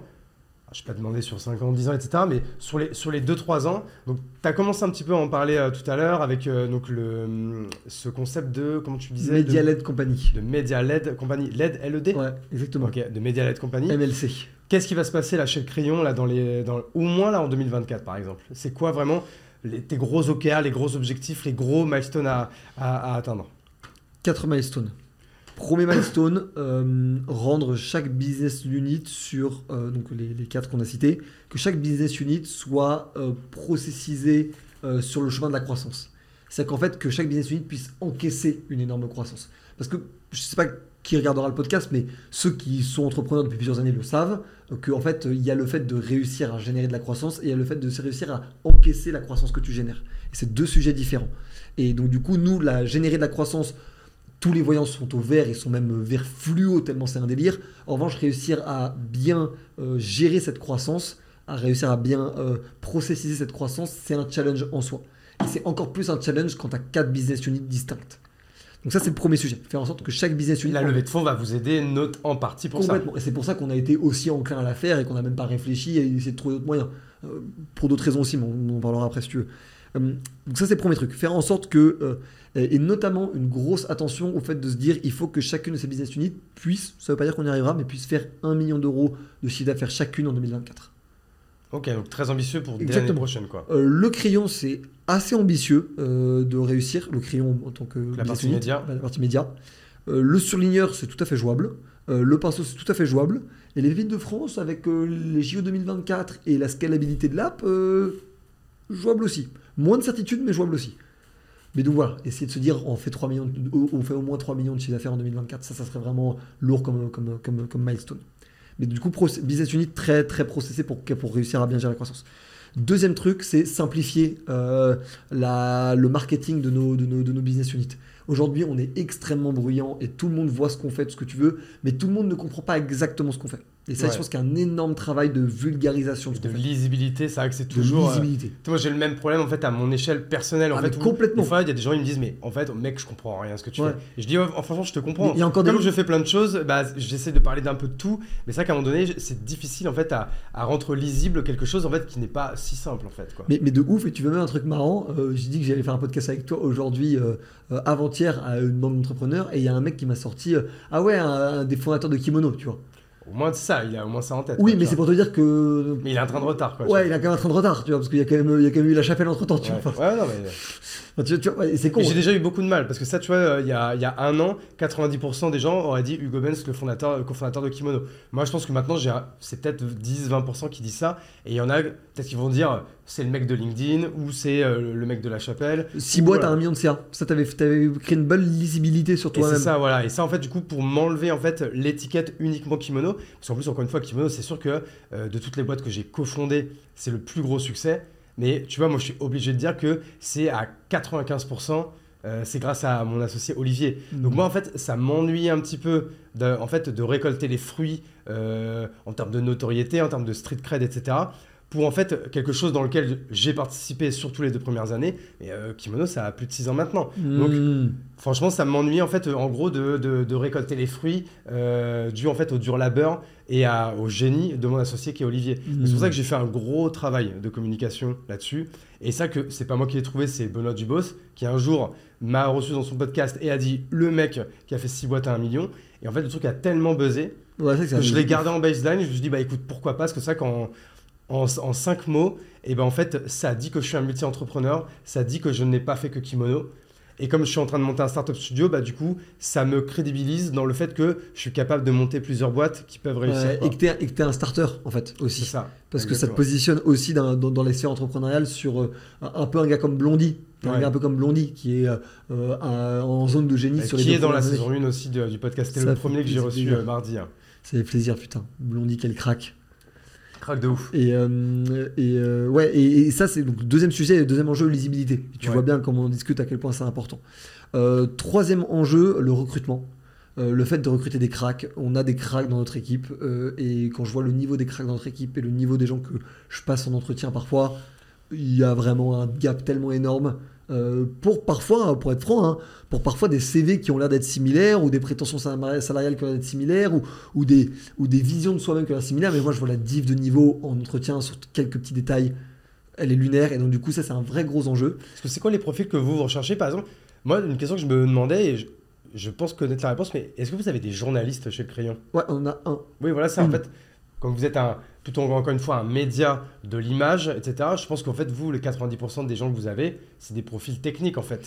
Oui, mais c'est surtout qu'en fait, euh, le crayon média étant, euh, en termes d'un point de vue ressources euh, humaines, un quart des équipes, Ah oui, après, c'est les agences. Donc du coup, en fait, on va dire que un, ouais, exactement, on va dire qu'un cinquième, donc une personne sur cinq de l'équipe du crayon est journaliste. Ouais. Donc tu as le rédacteur en chef qui est pas journaliste, qui est mon associé Antonin. Tu as la programmatrice qui peut nous aider à préparer les émissions qui s'appelle Agathe, qui est journaliste. Mathilde, elle est directrice de prod. Euh, après, c'est des monteurs, tu vois. Donc en fait, tu t'as pas besoin de tellement plus. Et en fait, les gens oublient que on a l'air d'être un média monstrueusement euh, euh, puissant parce qu'on publie du contenu tout le temps. Il y a des invités dans tous les sens, des gens connus, ce que tu veux. Euh, À la fin, le volume de d'émissions faites est beaucoup plus faible que les gens ont la perception que, que les gens ont. Et ça, tu veux accélérer là-dessus? Vous pensez qu'il y a Pour pas l'instant, c'est pas nécessaire. Pour, un- un- justement, c'est Ok. pas, c'est pas nécess- nécessaire. Je pense que justement, on arrive à bien euh, montrer à quel point on est présent sans avoir à créer, euh, à, à faire x2 sur les moyens de production. En fait, sur, sur l'investissement là-dedans. Pour l'instant, c'est pas la prio. Mais vraiment recrutement. Donc recrutement, je le dis, je fais passer une annonce, il y a des gens qui nous écoutent. Au-delà de, je vais pas détailler les jobs sur lesquels on cherche, mais si vous êtes monstrueux sur les réseaux sociaux ou monstrueux dans l'influence ou monstrueux dans les médias, envoyez-nous un message, LinkedIn, Insta, mail, enfin bref, vous trouverez sans trop de difficulté. Et si vous ne trouvez pas, est-ce que vous avez vraiment le niveau pour rentrer chez nous? Je pense pas. Bon, je pense que voilà, ça permet déjà de, de- de faire un premier filtre. Donc voilà, euh, notamment des juniors, parce que moi j'ai quand même vraiment une culture où j'ai envie de recruter des gens jeunes. Je sais que ça a un biais, on a quand même deux personnes de plus de 30 ans dans la boîte, donc euh, je sais que ça peut être très utile et que ces gens-là ont quand même un, un truc en plus. On a quelque chose, les trentenaires, ouais, que, que vous, vous n'avez pas. Non, mais vraiment, hein, vraiment premier degré, même une culture de rigueur et tout ce qui va avec, de moins s'éparpiller. En revanche, moi j'aime bien ce truc de pouvoir prendre les gens aussi comme des, comme des diamants bruts et de les tailler au fur et à mesure, un peu sur mesure de notre boîte, qui est quand même une boîte un peu particulière, tu vois. Donc ça c'est le troisième enjeu, recrutement. Et euh, le dernier enjeu, qui est un peu un enjeu euh, bonus, mais qui est un enjeu qui pour moi est vraiment important, c'est une croissance disproportionnée sur nos médias. Donc là on, là, on a un groupe média à 3 millions d'abonnés. Euh, si jamais dans un an et demi on arrive à être à 8, ça serait quand même complètement énorme. Ouais. C'est pas impossible, mais il faut le faire quand même, tu vois. Et là, si tu commences à être à 8, euh, globalement, à 8, on est un, groupe, un des groupes médias, on est un top 5 groupes médias euh, sur le digital en France, quoi, tu vois. Ok. Donc là, tu commences à être dans, vraiment, vraiment, vraiment dans les grosses sphères, tu vois. Ça, ça ferait plaisir. Moi, il y, avait une question que, que je m'étais notée. Je fais ça comme si j'avais préparé, Ouais. alors que c'est pas le cas. Euh, c'est, vous êtes quatre, aujourd'hui quatre euh, cofondateurs. Donc déjà, moi, j'ai une première question là-dessus, parce que quatre cofondateurs. Alors, j'ai l'impression que vous avez, ce que vous avez bien fait, c'est que vous avez bien délimité le champ d'action de chacun. Mais je suppose que ça n'a peut-être pas été toujours, euh, toujours le cas. Puis aussi, une question que je pense qu'on te pose euh, toujours, c'est que du coup, dans les cofondateurs, il y a ta sœur, Sixtine, Mhm. qu'on embrasse. Et euh, ça, pareil, est-ce que, donc première question, est-ce que c'est difficile et comment on fait pour avoir une, une bonne association à quatre? Comment on arrive à bien délimiter les, les, les, euh, les, euh, le champ d'action de chacun? Et pareil, comment en fait on entreprend en famille et qui plus est avec sa sœur ou avec son frère? Est-ce que du coup ça, ça peut mettre quelques tensions ou est-ce qu'au au contraire dans votre cas ça a facilité les choses? Est-ce que tu C'est c'est une bonne peux question. nous, dire, euh, nous en dire plus là-dessus? C'est une vraie bonne question. Euh, beaucoup de gens nous la posent parce qu'on est vraiment, genre, sincèrement méga proches, tous. C'est pas un truc qu'on surjoue. Enfin, je sais pas comment ça. C'est Moi j'ai mis six mois à comprendre que vous étiez euh, frère et sœur. Quand j'ai quand j'ai vu sur LinkedIn, je me suis dit, ah, mais attends, mais en fait c'est le même nom de famille. Ah mais putain, en fait ils sont sûrement de la même famille quoi. Exactement, tu vois. Et donc, du coup, c'est pour dire que on. D'ailleurs, je déteste faire. euh, euh, me gargariser de trucs qui, sont, qui touchent un peu à l'intime. Hmm. Euh, Il y a beaucoup de gens qui font ça, moi c'est quelque chose qui me met assez mal à l'aise.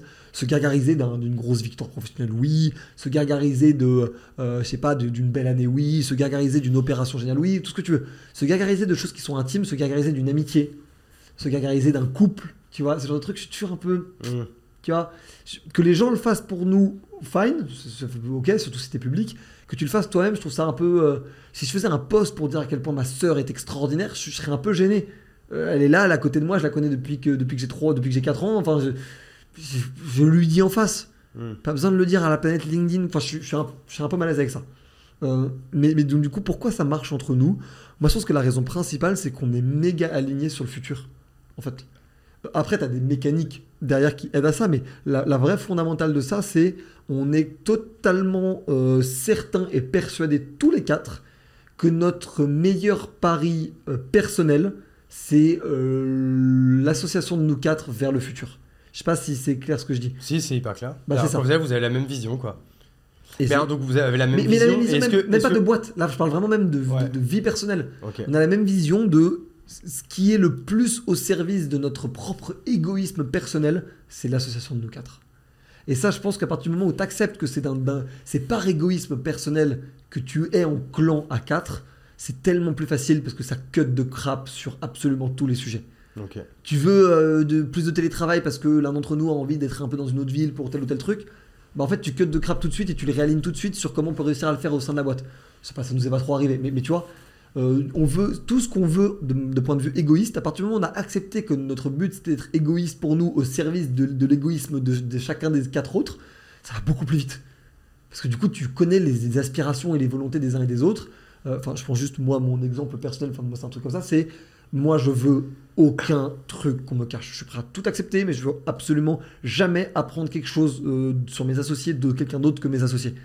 Et donc, du coup, c'est un besoin qui. Certains associés pourraient dire non. Pourraient dire, bah non, il y a des trucs qui te regardent pas et tout. Moi, c'est un truc que je demande, je veux juste rien apprendre. Je veux pas être euh, blindsided, tu vois, je veux pas être aveuglé, tu vois. Ouais. Et donc, du coup, ça, c'est une de mes demandes. Tu vois, euh, Sixtine, par exemple, elle va demander à ce que chacun soit grand, soit responsable, que, on, que, que chacun puisse se dé- soit débrouillard, tu vois. Et c'est ultra important. Si t'es pas débrouillard, ça la saoule et ça la fait chier dans euh, l'organisation de ce que tu veux. Euh, Jules, il veut qu'on soit rigoureux. Et il veut pas passer le balai après derrière, parce que c'est beaucoup lui qui a géré, qui a été dans un peu le, le- le- job de gestion de la boîte, ce que tu veux. Ça, ça fait chier de faire ça, enfin ça le fait chier d'être le seul à devoir porter ça, donc du coup, il nous a fait monter en compétence, il nous a responsabilisés pour qu'on le gère nous-mêmes et tout ce qui va avec, tu vois.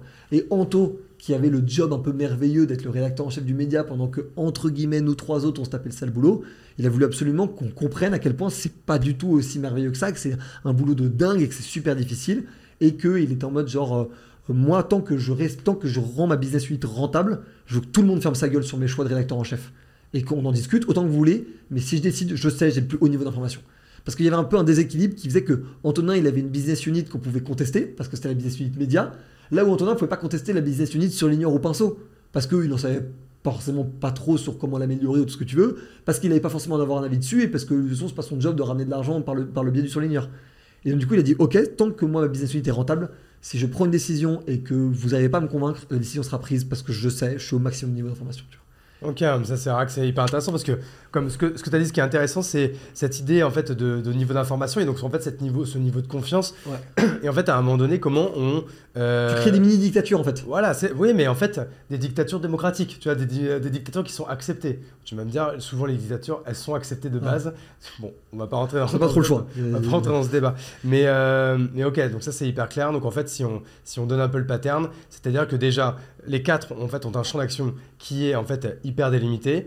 Euh, à un moment donné, vous devenez de plus en plus gros, plus vous êtes quatre. À un moment donné, chaque micro-décision, moyenne décision, en fait, à un moment donné, il faut que chacun la prenne de soi-même parce qu'il a le plus gros niveau euh, d'information sur un, sur un point. Bien sûr, en fait, en mettant peut-être l'information de manière asynchrone et transparente, Ouais. comme ça au moins tout le monde sait tout. Mais en fait, à partir du moment où en fait c'est noté quelque part, tu peux pas après te plaindre de dire ah ouais j'étais pas au courant, j'étais pas d'accord. Mais non, c'est une micro décision. J'ai pas besoin de euh, qu'on fasse un vote à quatre Ouais. à chaque fois qu'on dit euh, est-ce qu'on achète des pâtes ou du riz quoi, tu vois. Complètement. Et il y a un deuxième truc qui, je pense, c'est un truc que énormément de gens font l'erreur.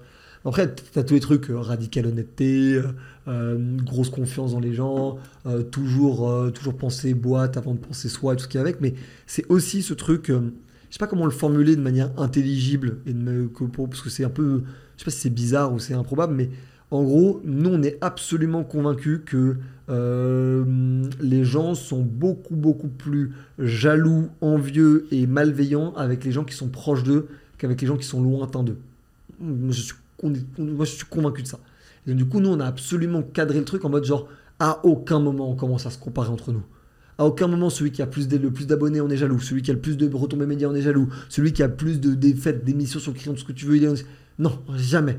Et le- la personne qui fait ça se met à la faute et se fait dégommer la gueule par du le coup, là, il reste. faudrait du pas que je te pose des questions. Du coup, c'est qui le plus riche des quatre C'est qui le plus connu des quatre C'est qui le. Parce, et parce que, en fait, tous ces trucs-là, nous, on estime que, genre, euh, c'est- c'est. C'est c'est- à partir du moment où tout a été fait de manière faire dans les conditions d'association, on, on- Vous êtes tous à un quart, un quart, un quart Ou Non. c'est un peu différent Non, c'est un peu différent. Je détaillerai pas, mais c'est un ouais, peu ouais, différent. ok. Ça Qui- marche. Qui, qui est lié juste à la- l'histoire de la boîte. C'est-à-dire, Ouais, en ouais, c'est en fait c'est historique. Ok, bah écoute, très clair là-dessus. Moi, il y a un dernier sujet de lequel je voulais absolument aussi euh, parler avec toi, parce que pareil, c'est pas c'est pas anodin, c'est que donc, du coup, tu as le crayon et à côté de ça, bon bien sûr, ça met en lumière également le crayon, mais je fais également beaucoup de télé, Ouais, beaucoup de radio. Je vois beaucoup ça sur Quel euh, rêve de gosse, mec. sur, euh, sur en story Instagram, etc. Ça doit être euh, putain de stressant au début, mais maintenant, je pense que tu as pris le pli, non? Ouais, pour être très franc, euh, t'as toujours un peu de stress au début. Moi, j'ai jamais vraiment. de- Ça me stresse pas pendant- du tout, du tout, du tout, du tout, du tout, jusqu'à deux minutes avant de devoir passer. Et là, j'ai un petit. Hop là, quand même. Il y a quand même beaucoup de gens qui écoutent. Faut pas dire de conneries. C'est quoi Donc c'est BFM à la télé BFM et Business. R-. RMC. Et RMC Télé- télé radio, télé hein, radio, ça? Ouais. exactement.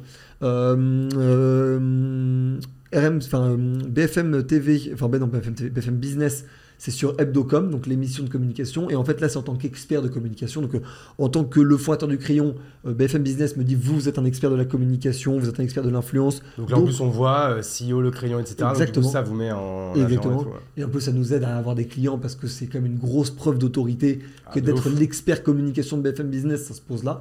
Je fais ça avec Valentin Richardot de J'ai un pote dans la com. Ah oui, exact, oui. Bête de gars, j'adore ce type. Ah, j'adore beaucoup trop malin. Et, euh, et donc trop cool. Et donc ça c'est vraiment trop cool. Et les grandes gueules, euh, qui là pour le coup est beaucoup plus un truc mass market et audience. Et donc là aussi ils disent ce fondateur du crayon, euh, si on est là, ça fait de la notoriété. Mais surtout ça c'est vraiment les grandes gueules, c'est vraiment un rêve de gosse. C'est une émission que j'écoutais même avant de commencer le crayon. Euh, Qui c'est RMC, qui présente ça maintenant? C'est Alain Marchal et Olivier Truchot. C'est les mêmes depuis 20 ans sur les grandes gueules. Et c'est une des émissions les plus iconiques du PAF, en vrai. Euh, c'est une émission de dingue, une émission avec un bête de public et tout. Et surtout, c'est une vision avec laquelle je suis très à l'aise parce que c'est une, vi- une vision un peu de, du débat citoyen. Il n'y a pas de, trop d'arguments d'autorité, il y a une grosse place laissée au ressenti et à l'opinion.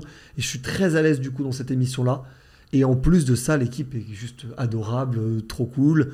Et, et en plus, vraiment, vraiment pour une degré, rêve de gosse. Donc dans les deux cas, c'est de l'hebdo, grosso modo ouais, exactement.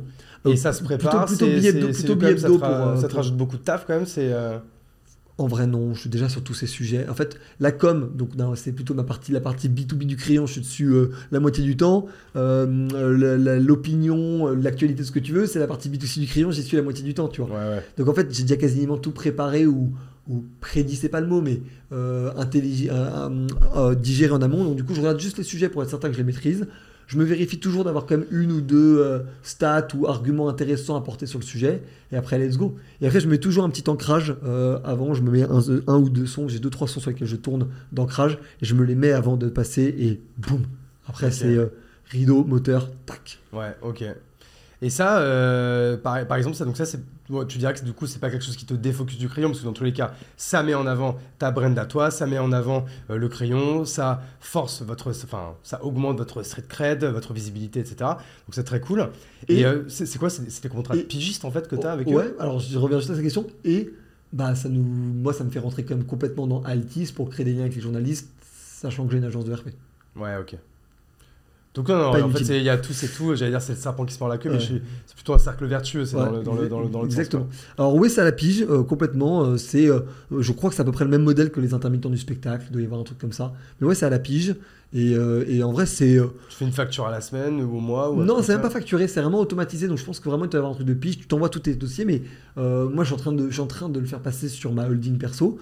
Mais c'est- même, même compliqué à faire parce que pour eux, ils n'ont pas l'habitude que tu te fasses payer sur des holdings perso. Ouais. Eux, ils t'envoient ça comme, euh, ouais, comme, euh, comme, un, comme, un- comme une forme de CDI, mais version. euh, Tu peux envoyer ton. RIB perso et puis te payer sur ton compte, quoi. Exactement. Ok. À la limite, tu devrais presque faire ça. Ouais. Bon, j'en sais rien. Ouais, mais ça simplifie, ça fiscalité, simplifie hein. pas, ça permet pas de faire le levier aussi sur tes incomes par rapport Ouais, à l'IMO. Enfin, ça, c'est d'autres sujets. C'est Ouais. faux. C'est notre sujet. ouais, Je, est- je- je regarderai mon avocat et je vous reviendrai vers vous. Les Et on était plutôt là pour parler, de toute façon, on était plutôt là pour parler médias et entrepreneuriat. Parce que c'est vrai Ouais. que c'est moi, c'est ce qui m'a frappé un peu dans, dans l'échange là qu'on a eu. C'est vrai que du coup, t'es un mec des médias, mais en fait, on, on pourrait, t'es autant un entrepreneur qu'un mec des médias. Et en fait, on sent que le crayon, c'est vraiment en fait ce mariage entre le monde, média, le monde des médias et le monde entrepreneurial. Et c'est ça qui est, qui, est, qui, est, qui est méga intéressant. Euh, Et c'est cool en vrai parce Ouais. que moi je, je, je suis fier de, de porter cette petite voix euh, à mon échelle hein, parce que tu vois, euh, avoir moins de 100 000 abonnés aujourd'hui, bon, tu vois, c'est pas. C'est c'est- c'est- c'est vrai, c'est vrai que pour les entrepreneurs, c'est des chiffres assez gros. Mais pour les, moi, le monde dans lequel je suis avec les influenceurs, les créateurs de contenu et tout, c'est je suis clairement, généralement, je suis clairement le mec qui a le moins d'abonnés généralement d'une pièce, tu vois. Mais ça important de vulgariser ces sujets parce que je trouve que c'est un milieu un peu trop opaque en vrai, les médias qu'on a toujours peur de parler des sujets qui fâchent, c'est-à-dire le business model, l'argent, les investisseurs, tout ce que tu veux. Et je trouve que, enfin, je fais le pari, peut-être que j'aurais complètement tort et je le regretterais, mais je fais le pari que si on est transparent avec les gens, les gens comprendront. ok. Moi, j'avais une, une dernière question. Je pense que ça va être mon petit côté complotiste. qui va te poser ça. Pourquoi euh, l'ensemble des médias, ils sont, pour la plupart, ils sont détenus par des grands groupes ou des euh, grands hommes d'affaires, des millionnaires, des milliardaires, etc. Est-ce que c'est parce que, euh, en fait, c'est presque du mécénat parce qu'il n'y a pas d'argent dans, le, dans, dans, dans les médias Ou est-ce que c'est pour une autre raison, d'après toi? Il y a trois types de propriétaires d'entreprises en France, en vrai. De médias? Non, oui, non, voilà, vraiment, Ouais. je, je vais même justement. Vas-y. Mettons que les, le média, c'est un type d'entreprise. Il y a trois types de propriétaires d'entreprises en France. Il y a les riches, Hmm, en vrai. Il y a les fonds. Et il y a les fondateurs. Yes. T'enlèves juste les fonds dans les médias. Ok. Et comme les fondateurs sont plus là, il reste que les riches. Exactement. Ok.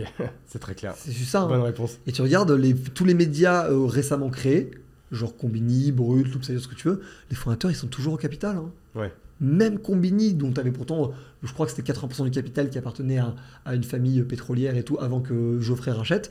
Je crois que 20% de Combini appartenait toujours aux fondateurs. Ah, Brut, ça, je savais pas. Brut, les fondateurs, je pense qu'ils doivent toujours avoir, euh, les deux réunis, euh, 30-40% de l'equity de la boîte, tu vois. Et nous, au crayon, on est encore à plus de à 80%, donc bon, euh, tu vois, on a encore de la marge, tu vois. Ouais. Donc c'est un peu ça. Et donc en fait, l'autre voie, c'est juste d'avoir juste les fondateurs qui sont propriétaires.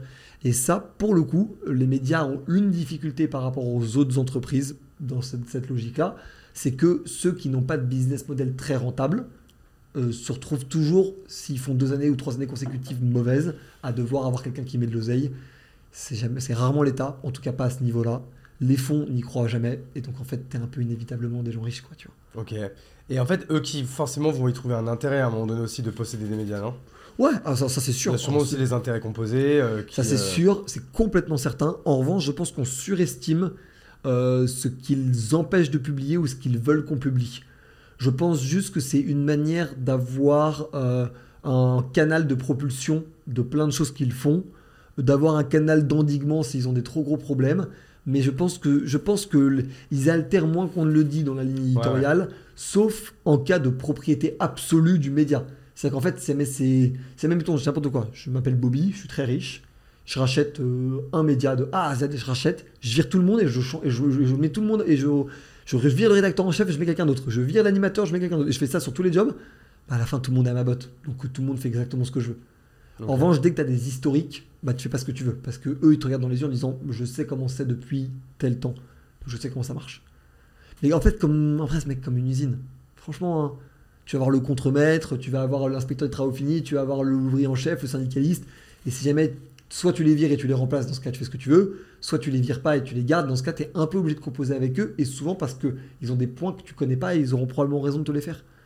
Donc voilà, je pense qu'on surestime le sujet parce que c'est un sujet crucial et ultra sensible.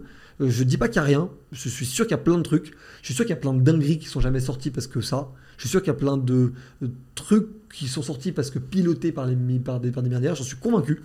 En revanche, je pense que euh, la majorité de ce qu'on consomme comme information n'est pas piloté. Ok. C'est juste organiquement fait. Tu vois On va toucher du bois pour que ça continue du coup. On va toucher du Et bois surtout, pour on toi. sera toujours transparent avec, transparent avec vous, euh, Ah les, les amis. C'est d'ailleurs pour ça qu'on fait, qu'on fait tout ça. C'est aussi pour ça que moi je parle autant en public. C'est pour que les gens n'aient aucun doute sur la transparence qu'on est. Écoute, c'est ce qu'on te souhaite. Du coup, comme je te disais, on touche du bois du coup pour que ça continue. On touche du bois pour toi, Valorant. On touche du bois pour tes associés. On touche du bois la- pour le crayon, Pour la chapelle aussi. pour la chapelle, Psartec.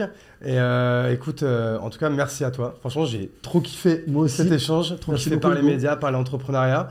Chez toi qui plus est. Merci de tourner chez nous. Bah ouais, franchement, ça fait plaisir. On a été accueillis euh, comme des princes, hyper bien accueillis depuis. Là, ça, j'y suis. On est vendredi aujourd'hui, j'y suis depuis euh, mercredi, donc j'ai fait trois jours de suite.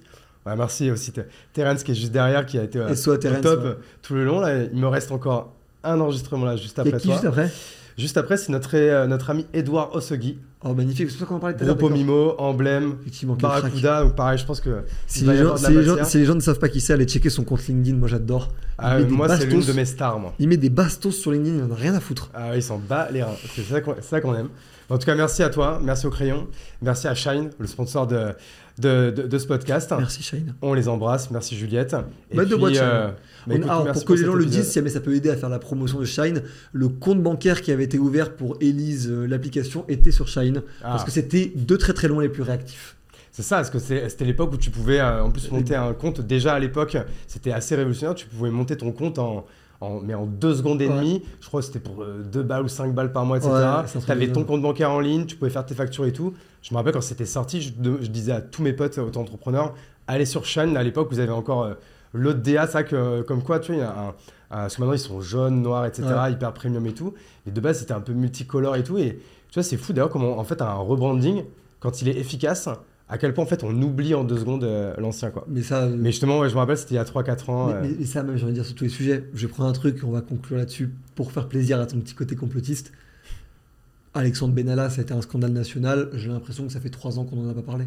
Ouais, c'est ouf. On aimerait bien, il faut que tu le reçoives. Bah, faudrait. Faudrait, mais moi je dis juste ça en mode genre, n'oublions pas que, et ça pour les gens pour qui le, vivent, qui le vivront ou qui, ou qui l'auraient vécu comme moi, quand tu es au summum de la tempête pour X ou Y raison, euh, bah, la tempête se calme toujours. Toujours. Ce sera le mot de la fin. Merci Valorant. Bisous Hugo, Allez, à plus. ciao